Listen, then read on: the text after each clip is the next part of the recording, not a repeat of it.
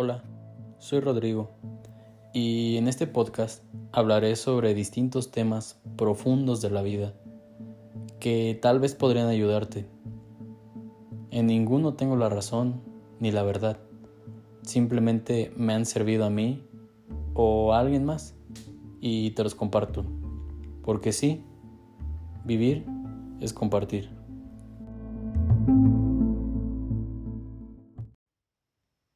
Hace unos días falleció la madre de un buen amigo y cuando llegué al velorio sus palabras justas de él fueron fue lo mejor y así era como ella lo quería. Y yo me quedé, wow. Yo esperaría que me negara el hecho de que su madre hubiese muerto. Pero no, él ya la había aceptado.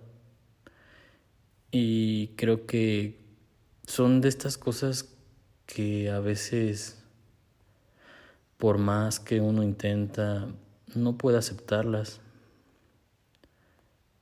Pero creo que por fin entendí el por qué Diego Dreyfus se refiere a la muerte como el acto más amoroso que existe, pues durante todo el velorio y el funeral, todas las personas que asistían lo hacían con un acto de amor, todos vulnerables, nadie buscaba joder, nadie traía sus problemas.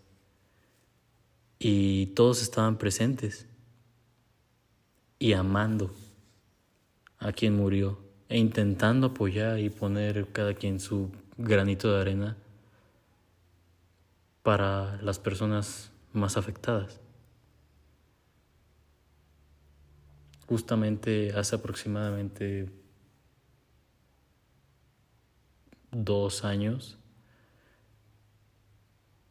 viene un amigo a mí llorando a decirme que le detectaron cáncer a su mamá y pues que ya no le daban esperanza. Y yo intenté explicarle de que Dios o en lo que él creyera, el universo,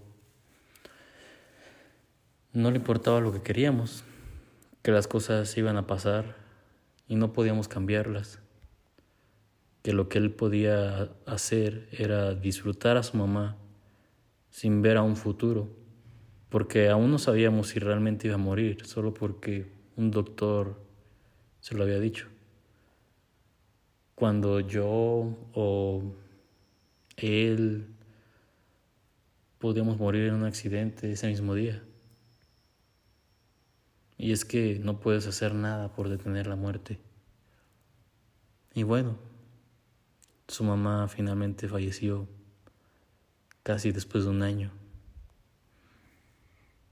Y a lo que quiero llegar con todo esto es que la muerte es algo inevitable.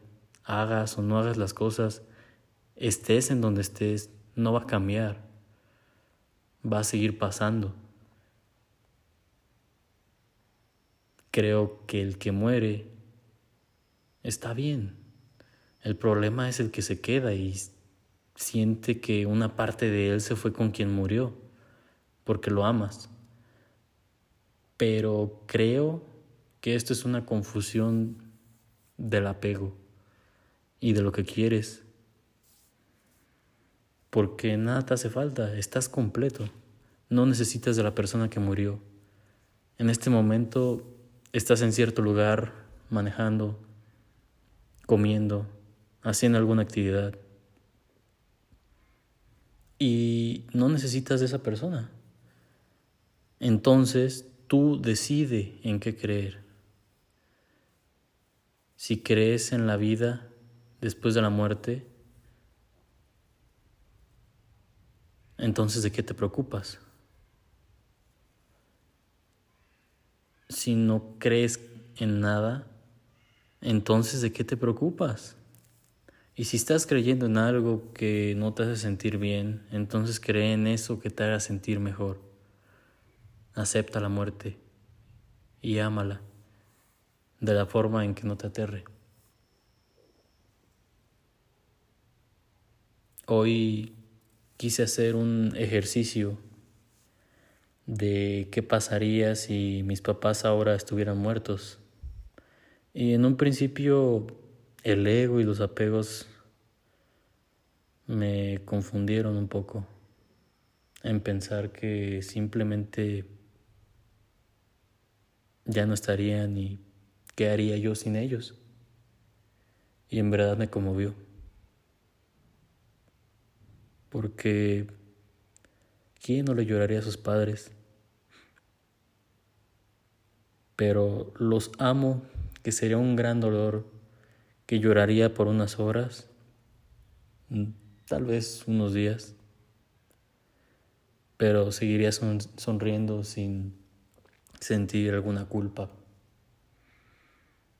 Seguiría disfrutando sin perderme del presente.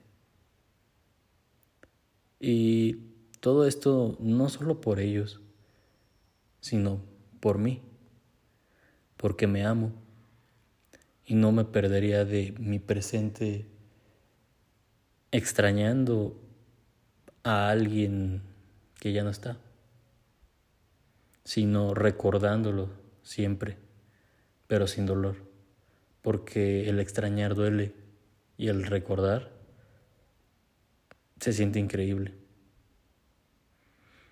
Y es que la muerte es algo que se debe trabajar todos los días para que el día que llegue estemos preparados, porque no es nada fácil afrontar, afrontarla si te agarra desprevenido. La vida y la muerte es una ilusión, es tan real como tú quieras que sea. Solo disfrútala y no te pierdas de tu presente, porque no sabes si mañana te toque partir. Te amo. Te mando un fuerte abrazo. Adiós.